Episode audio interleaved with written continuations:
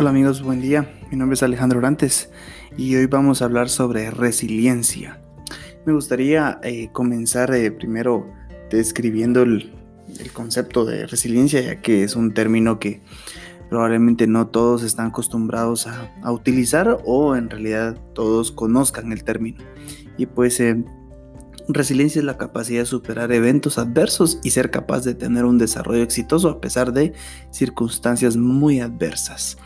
Em, entonces, eh, la resiliencia, pues eh, logramos entender o, asimilar que es, eh, es, esa habilidad que, por ejemplo, ante la pandemia actual del COVID-19, em, hay personas que podemos observar que son eh, digamos que han sabido llevar la vida de mejor manera y hay, y hay otros que nos damos cuenta que les ha costado adaptarse o probablemente ni siquiera a pasados 3, 4 meses ni siquiera se han adaptado. Entonces eso es la resiliencia, esa capacidad de afrontar esos grandes retos, esas grandes crisis, grandes frustraciones y poder salir adelante. Eh, entonces eh, la resiliencia puede ser un, un, término muy complejo porque muchas veces por ignorancia podemos atribuir que simplemente alguien salió adelante porque tuvo mayores eh, recursos, mayor apoyo, pero no necesariamente eso, eso es cierto en todos los casos. Y es porque no conocemos el término y no conocemos las variables que, van inmersas. Por ejemplo, eh, la, resiliencia se puede administrar.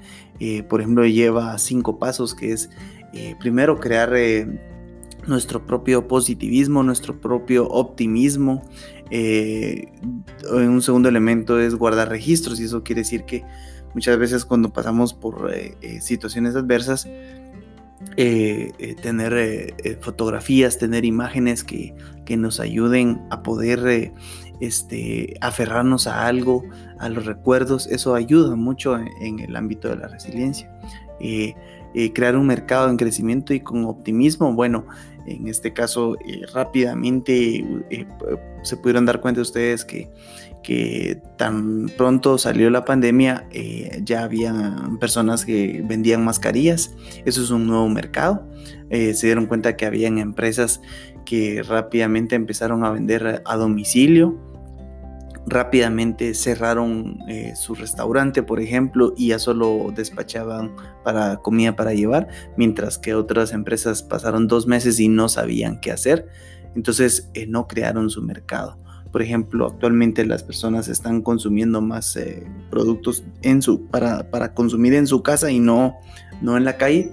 Entonces ese tipo de industrias es un mercado en crecimiento que em, le da una gran ventaja a, quienes eh, rápido descubren el mercado y lo explotan.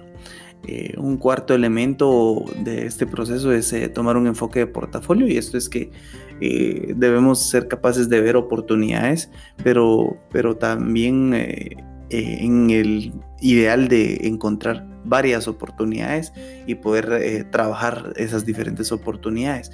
Eso obviamente es en la medida que se pueda eh, entonces tener un enfoque de varios productos, varios desarrollos, varios proyectos ayuda mucho.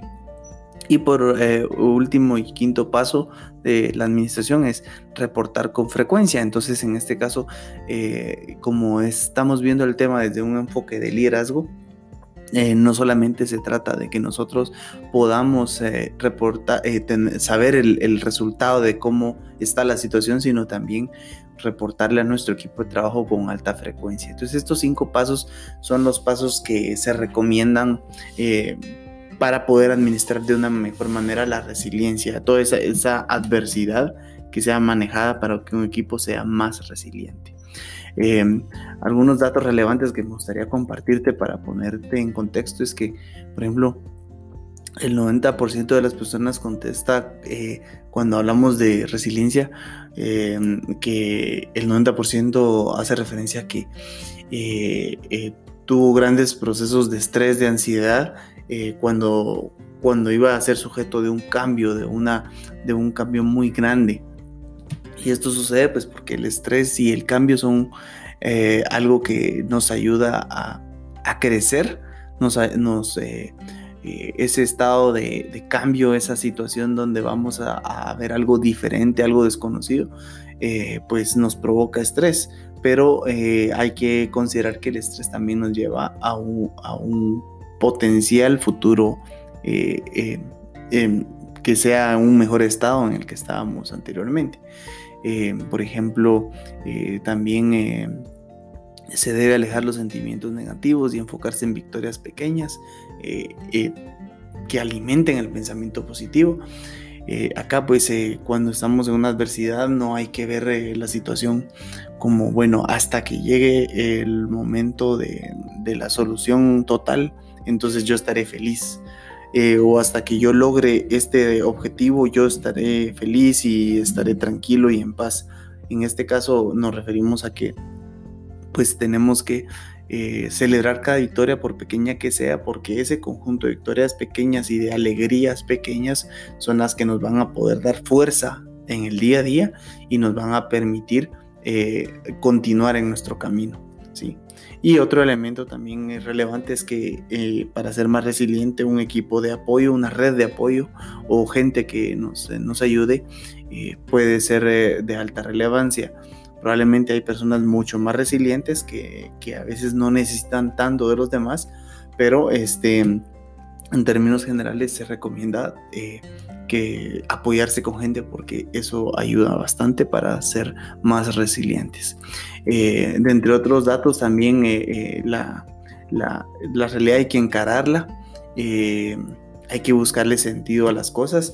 Por ejemplo, acá me gusta citar a Víctor Frank, ya que él, en su libro de Un hombre en busca de, de sentido, pues él hace la relación a que eh, pues eh, las personas que le encuentran sentido a la vida son las personas que pueden salir adelante ante esos grandes obstáculos.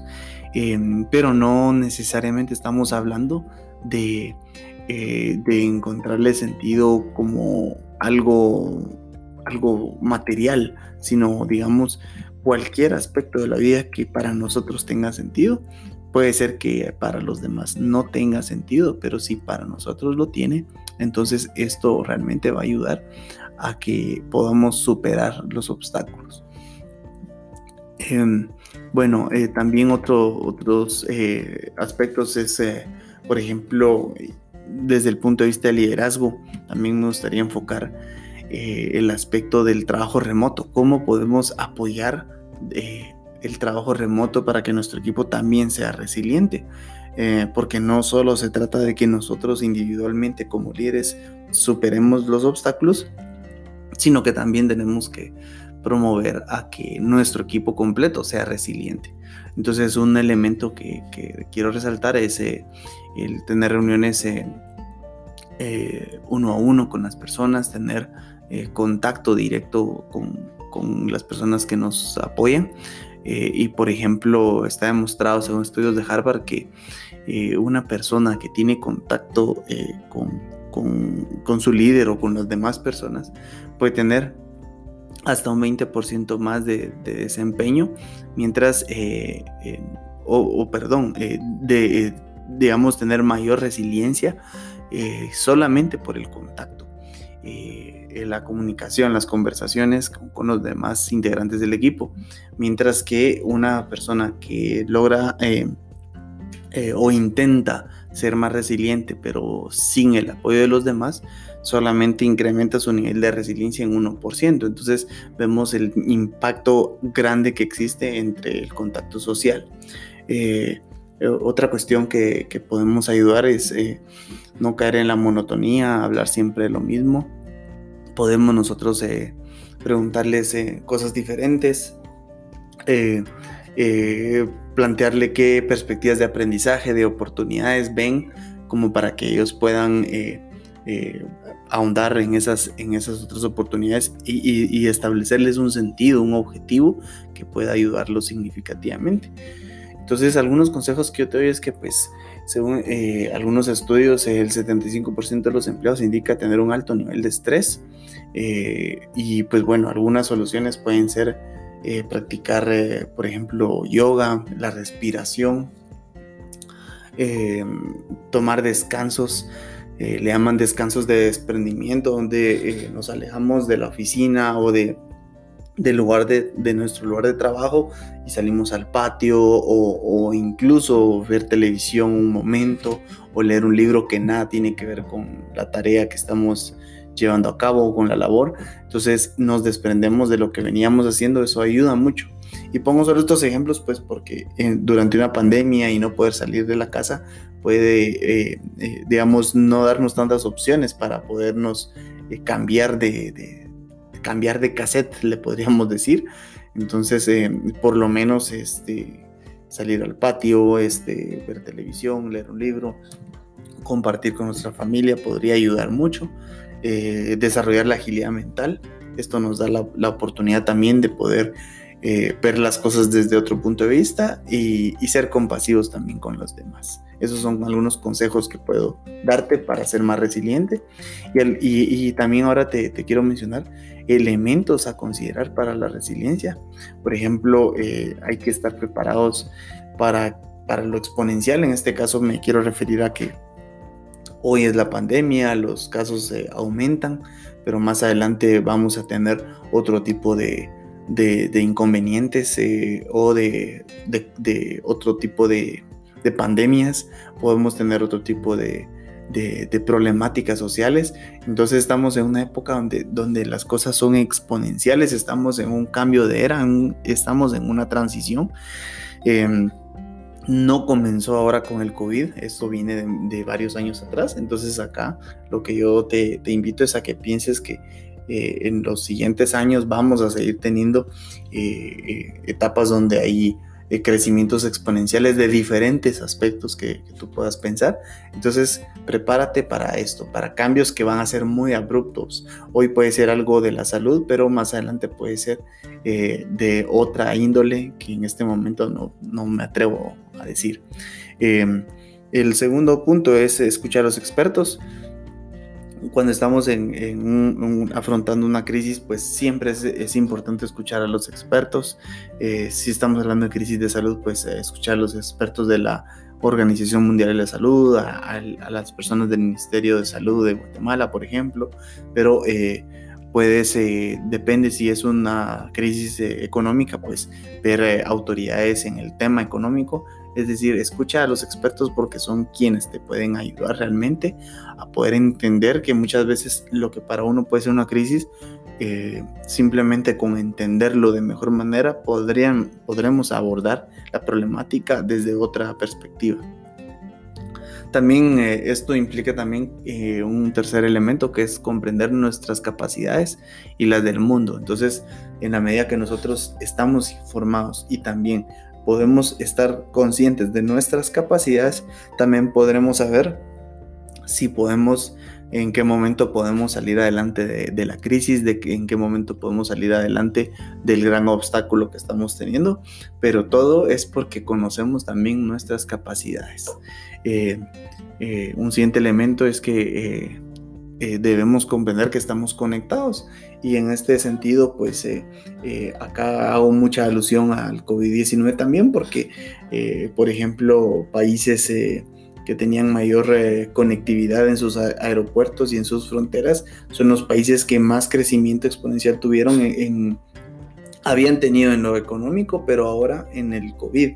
y, Guatemala y países de la región latinoamericana tardaron bastante en, incrementar eh, sus niveles de contagios, pero eh, eh, digamos las cosas igual se han llegado a niveles críticos, dado que nuestro nivel de conectividad era más, era menor, entonces nos dio más tiempo para prepararnos. Ahora la cuestión es que esto, hoy pongo el ejemplo del COVID, pero más adelante pudiera ser que exista otra otra situación donde tenemos que considerar que estamos conectados y hay países que puedan estar más conectados que otros. Eh, después también eh, eh, otro elemento es que hay que pensar en el nuevo concepto de la resiliencia.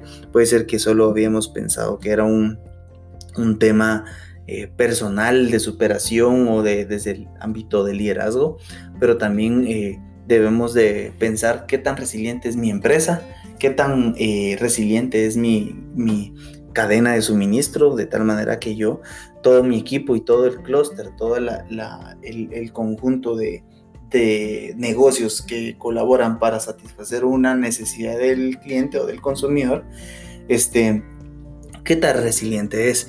Y con esto también pues quiero explicar que eh, no es lo mismo que yo esté bien como empresa y sea resiliente, pero si mi proveedor no es capaz de adaptarse, entonces puede hacer que vamos a tener consecuencias mucho más drásticas, puesto que mi proveedor no se está adaptando a, eh, a las necesidades y por lo tanto no me va a poder proveer a mí de las materias primas o insumos que yo necesito. Y en ese sentido, la consecuencia es que no importa que yo sea muy resiliente si todos los que me rodean desde el punto de vista del negocio no lo son. Entonces el resultado igual va a ser negativo. Por lo tanto, tenemos que ir pensando en la resiliencia desde un, punto de vista de clúster o de, digamos, conglomerado de negocios que satisfacen una necesidad de un consumidor puntual. Eh, y bueno, otro elemento que continuando es que eh, pues elige tu camino inteligentemente. Eh, las decisiones en un momento de, crisis, un momento de frustración, pueden ser, eh, eh, primero las decisiones pueden ser limitadas, pero segundo, puede ser que por el nivel de estrés de ansiedad no tomemos la, mejor decisión. Entonces acá la invitación es a, elegir el camino que, que, pueda ser el correcto. no así el más sencillo en, en un momento inicial, pero decidir lo correcto es lo que a mediano o largo plazo trae beneficios. Y em, por último, pues enfócate siempre en las personas y prepárate para el nuevo normal. Hay que entender que el mundo está cambiando. Esto solo es un, primer paso, pero el mundo va a cambiar de más formas. Y por lo tanto, pues debemos de, sobre todo, desarrollar la capacidad de, de apoyar a nuestra gente, pero adaptarnos. Es muy importante adaptarnos. Entonces, eh, con esto, pues eh, te quiero agradecer eh, mucho todos estos que me has atendido a estos elementos que quería compartir contigo. recuerda que, me pueden contactar por medio de, mi podcast en, en, Spotify, también en Anchor. y bueno, este, muchas gracias por, por tu atención y nos seguimos hablando en una próxima. Hasta luego.